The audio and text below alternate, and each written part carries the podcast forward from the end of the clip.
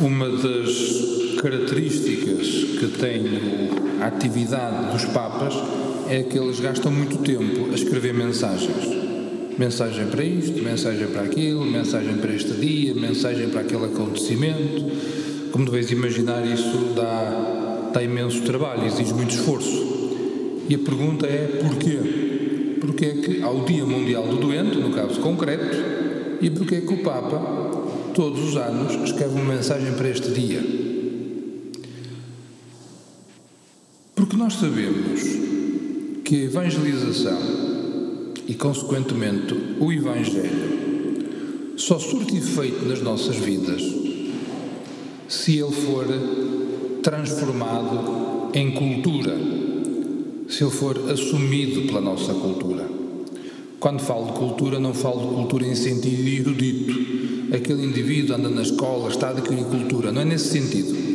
Eu falo de cultura no sentido antropológico o modo como nós, como povo, somos capazes de nos organizar, como vivemos, como somos capazes de nos entender, de nos relacionar uns com os outros.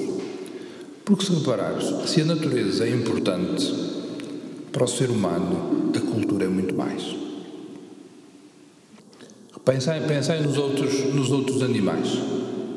Já viste? Se não viste, já viste falar. Os animais nascem e passado pouco tempo já estão autónomos, já andam, já são capazes de procurar a mamá para, para, para a mãe amamentar e tudo mais. Os, os bebés, quando nascem, não são capazes de fazer nada. Nada de nada. Durante muito tempo, um bebê e uma criança não são autónomos. Se nós não tivéssemos cultura e não tivéssemos este hábito de cuidar dos outros, como parte constitutiva da cultura, os bebés não sobreviviam. Ou seja, cuidar do outro é uma conquista cultural. Por isso é que nós dizemos, quando alguém não cuida, sentimos-nos chocados, achamos que aquilo que afeta a nossa, a nossa sensibilidade.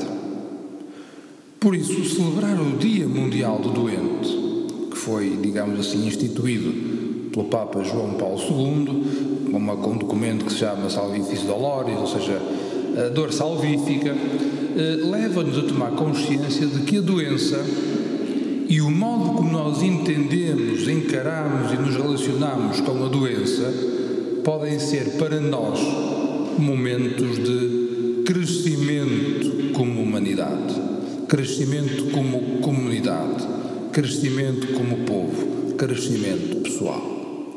Por isso eu hoje não gostava de focar a atenção nos doentes. Porque muitas vezes podemos, podemos assumir uma atitude muito paternalista. Vamos olhar pelos doentes no sentido de eles serem como que uns coitadinhos, desculpem a expressão. Ora, nós sabemos, por, nós sabemos por experiência própria que não o somos. Como sociedade, são mais os sãos que precisam dos doentes do que os doentes que precisam dos sãos. Não me peçam para catalogar o que é um e o que é outro, porque eu também não sei. Mas somos, são aqueles que se consideram saudáveis que precisam da presença de considerar e ter em conta os doentes. Para usar a terminologia do Papa. Porquê? Porque o modo como nós tratamos os doentes mostra aquilo que nós somos como povo e como comunidade. É por isso que ao longo dos anos os Papas vão, nas suas mensagens, chamando a atenção para este aspecto, para aquele, para aquele outro, numa crescente de humanização.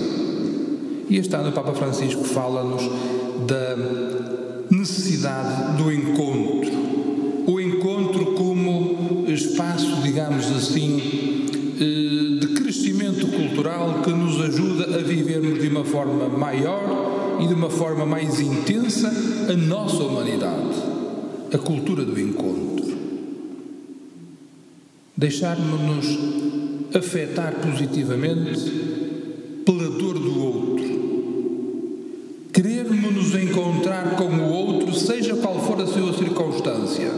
Ora, isto para nós já é um desafio Porque perante a dor, qual é a, atitude normal? É a gente fugir. E, e, e o Evangelho desafia-nos a ir ao encontro. E nesta cultura do encontro, gera em nós a descoberta da beleza daquilo que é viver com os outros numa perspectiva cristã.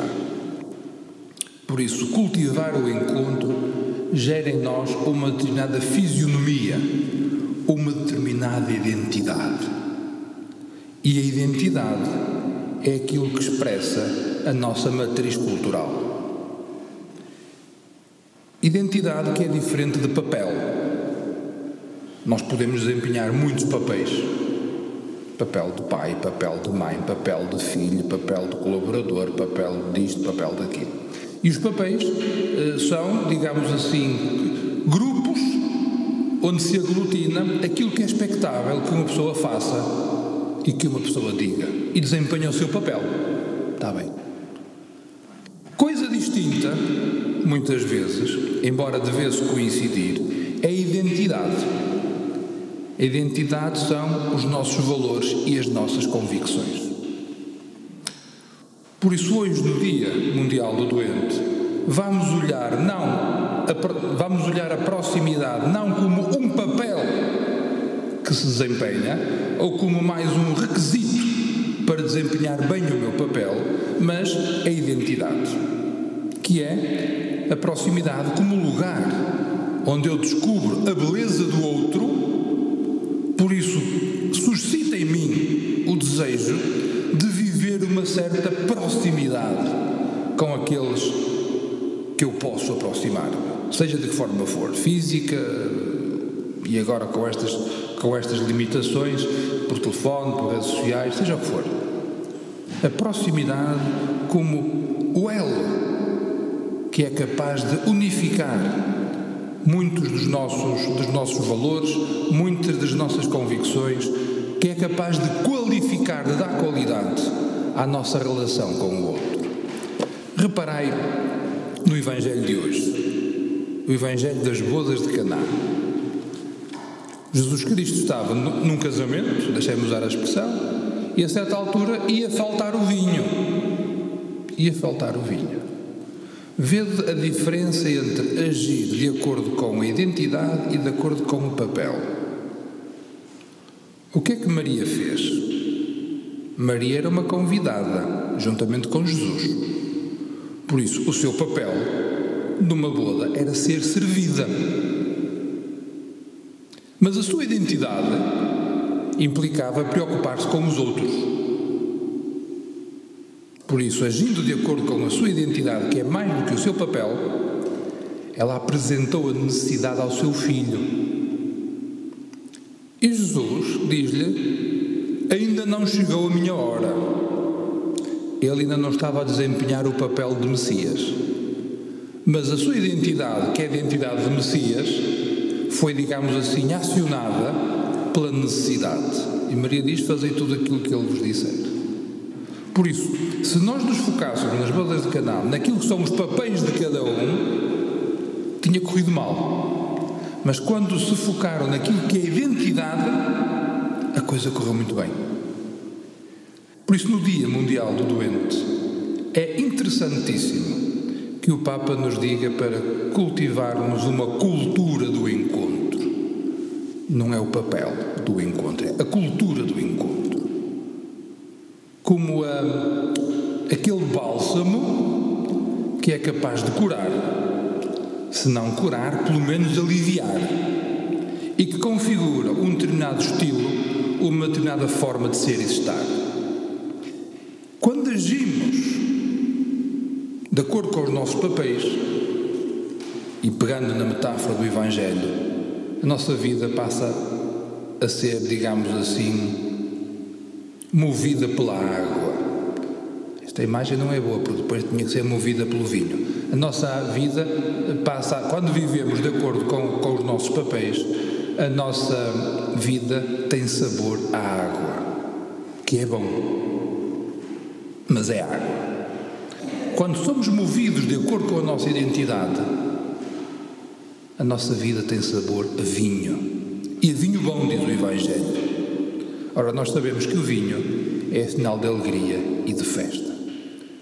Por isso, hoje termino com uma palavra, citando aquilo que o Papa Francisco disse, com uma palavra de gratidão a todos aqueles que cuidam das pessoas doentes.